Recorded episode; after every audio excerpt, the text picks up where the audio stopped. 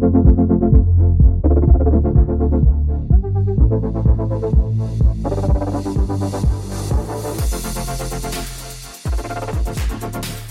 à toutes et à tous, bienvenue sur le droit public en podcast pour le sixième épisode de cette saison. Je me présente, Benjamin Ingelard, je suis avocat en droit public depuis maintenant 11 années. Je pratique au quotidien le droit public. Alors c'est quoi le droit public? C'est le droit de la fonction publique, le droit de l'urbanisme, mais également le droit des contrats publics et des collectivités.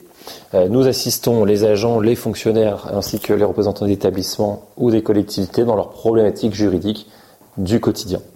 Euh, dans cette série de podcasts, euh, j'essaie de mettre à profit des internautes et des justiciables des astuces et des trucs pour mener à bien vos procédures et pouvoir faire valoir vos droits. Alors dans ce sixième épisode, on va revenir sur une thématique qui est souvent sollicitée de la part de nos clients en rendez-vous.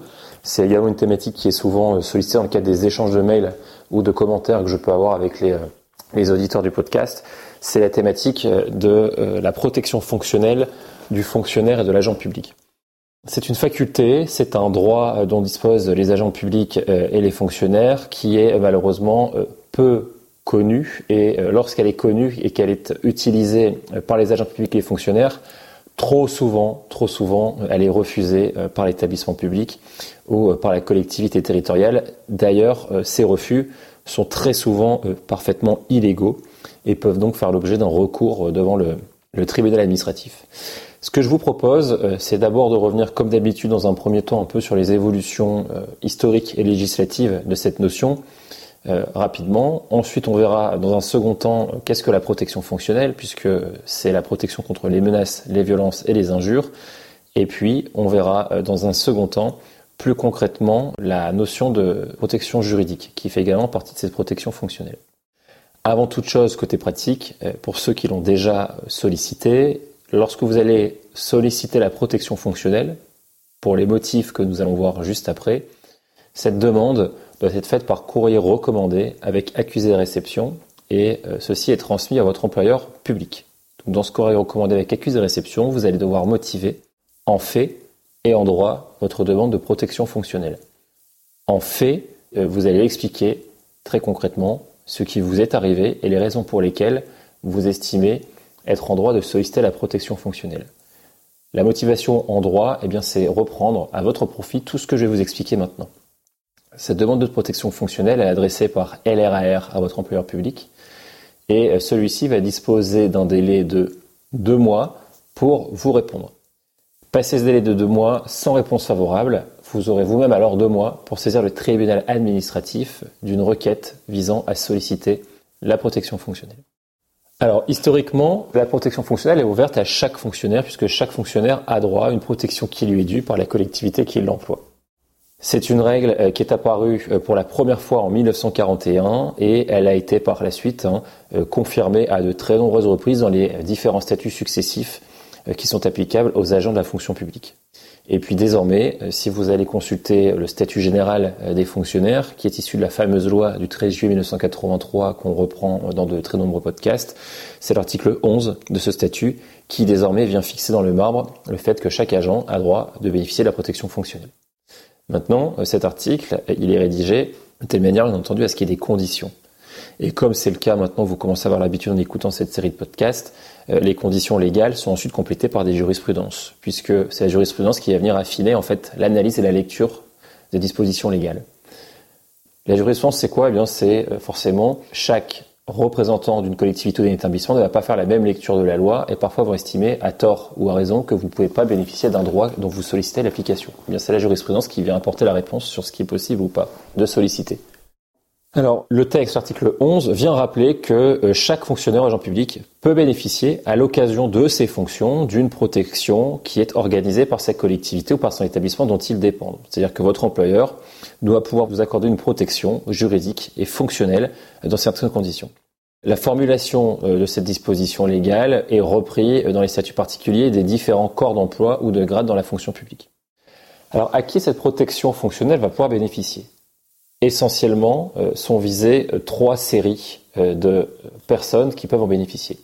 Primo, la protection fonctionnelle va bénéficier, peut bénéficier à tous les agents, tous les fonctionnaires des trois fonctions publiques. Fonctions publiques d'État, territoriales et hospitalières. Ça va en outre profiter aux agents publics qui n'ont pas forcément la qualité de fonctionnaire, c'est notamment aux agents contractuels. Alors c'est extrêmement ancien, c'est-à-dire qu'attention, contrairement à une idée répandue, même si vous êtes contractuel, vous pouvez bénéficier de la protection fonctionnelle. C'est une jurisprudence qui est ancienne, qui date de 1963. Ça a été maintes fois confirmé. Mais également euh, peuvent bénéficier de la protection fonctionnelle les agents de la fonction publique qui ont accédé à leur fonction par la voie de euh, l'élection. Par exemple, le président d'un EPCI, l'établissement public de coopération intercommunale. Enfin, en dernier lieu, les collaborateurs des missions de service public peuvent également solliciter euh, la protection fonctionnelle. Alors, qu'est-ce que recouvre cette protection fonctionnelle? Plein de choses. La protection fonctionnelle, ça va être à la fois ce à quoi on pense le plus euh, immédiatement, c'est demander à ce que votre employeur prenne des mesures afin de vous protéger contre des agissements illégaux que vous subiriez, de vous protéger contre le harcèlement, des troubles psychosociaux. Ça va aussi être surtout euh, la prise en charge de l'intégralité de vos frais de justice et euh, par ailleurs, ça va être également par exemple la prise en charge de frais médicaux notamment dans les dossiers de harcèlement, la protection fonctionnelle, ça va permettre, si vous en bénéficiez, à ce que euh, la collectivité puisse prendre en charge en fait vos frais de psychanalyse ou, de séance médicale. Alors, premier point, qu'est-ce que euh, recouvre la protection fonctionnelle et qu'est-ce qu'on entend par protection fonctionnelle? Alors déjà, la protection fonctionnelle, c'est la protection contre les menaces, les violences et les injures. Alors, on va d'abord revenir sur la, la définition. Qu'est-ce qu'une menace? Eh bien, la protection contre les menaces euh, s'étend à toute menace, outrage, injure, voie de fait dont un agent public ou un fonctionnaire peut être victime. Néanmoins, attention, il faut bien entendu que euh, ces menaces, elles soient imputables à l'exercice des fonctions. D'accord? Ce qui veut dire que le cas classique euh, qu'on a déjà eu à défendre au cabinet, si vous êtes fonctionnaire hospitalier et que vous faites l'objet de menaces sur votre lieu de travail, c'est-à-dire soit au sein du centre hospitalier, mais sur le parking par exemple, ou de, vous faites agresser ou vous faites l'objet de menaces, euh, ça rentre bien entendu tout à fait dans le cadre de la protection fonctionnelle. Autre élément, donc on parle euh, de menaces sur le lieu et sur le temps de travail. Il faut que ça se rattache aux activités que vous exercez en qualité d'agent euh, de la fonction publique. Alors la jurisprudence, elle a euh, eu à de nombreuses occasions euh, la possibilité de venir préciser en fait les actes qui pouvaient constituer effectivement des attaques qui entraient dans le cadre de la protection fonctionnelle. Est-ce que vous vous doutez que toutes les menaces, toutes les attaques, toutes les injures, contrairement à ce que euh, dit le texte, ne vont pas forcément malheureusement rentrer dans le cadre de la protection fonctionnelle. Alors, exemple jurisprudentiel d'actes constituant des attaques, c'est par exemple des reproches formulés en des termes extrêmement vifs, notamment communiqués par voie de presse. Euh, ça peut être des campagnes médiatiques hein, euh, qui vont être diffamantes qui vont être vécues euh, comme une attaque par un agent. Ça peut être des mises en cause graves que vous subissez en public. Au cours d'une réunion, au cours d'une CAP, au cours d'un CHSCT, vous allez être victime en fait d'accusations vexatoires, de propos que vous allez vous recevoir comme des propos violents verbalement. Eh bien, vous allez pouvoir effectivement rentrer dans le cadre de la protection fonctionnelle. Alors, par contre, ne sont pas été reconnus comme constituant euh, des attaques et donc ne rentrent pas dans le cadre d'une protection fonctionnelle, par exemple euh, des enquêtes administratives internes qui sont mises en œuvre, notamment dans le cadre de, soupçons, de fautes ou autres. C'est-à-dire que même si vous êtes visé pour une enquête administrative qui n'aboutit à rien, euh, vous ne pourrez pas demander la protection fonctionnelle. C'est-à-dire que la jurisprudence administrative est venue estimer que cette enquête administrative interne ne constituait pas en fait une attaque. Également, euh, des simples critiques qui sont formulées par votre supérieur hiérarchique ne peuvent pas euh, être considérées comme des attaques. Et également, euh, une mise en examen par un magistrat ne constitue pas des éléments qui peuvent rentrer dans le cadre de la protection fonctionnelle. autre jurisprudence soulignée, qui est un peu plus, un peu plus curieuse, le fait de recevoir régulièrement, je cite la jurisprudence, du langage vulgaire de la part d'un collègue, ne rentre pas forcément dans la catégorie d'attaque. Bon, ça c'est un peu plus critique, bien entendu. On pourrait défendre tout à fait le, contraire, mais c'est une jurisprudence quand même du Conseil d'État de, 2008. C'est l'arrêt Dublin, hein, Dublin D-U-P-L-I-N.